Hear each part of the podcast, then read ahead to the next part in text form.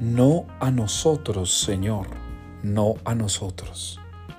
Es la expresión del salmista para indicar que solo a Dios se debe dar la gloria, que solo Dios es digno de toda alabanza y de todo honor, que solo Dios es el digno de la reverencia, la adoración, la veneración, el respeto, el reconocimiento.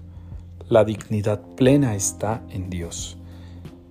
Hoy hemos escuchado cómo el proceso de resurrección necesita de comprensión en cada uno de nosotros.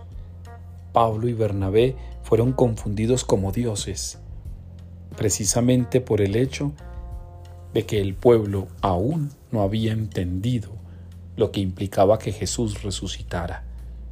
Él lo había dicho, que haríamos en su nombre cosas mayores.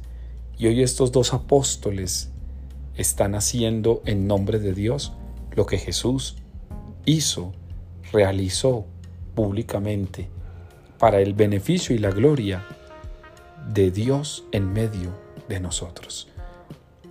Hoy entonces, démosle a Dios toda la gloria, pero recordando siempre que nosotros somos instrumentos inmerecedores de la gracia que Él hace y por la cual actúa en cada uno de nosotros.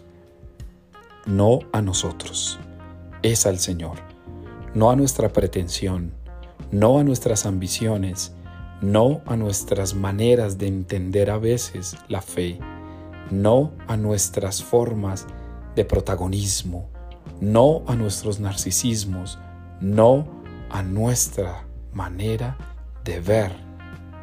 No no a nosotros.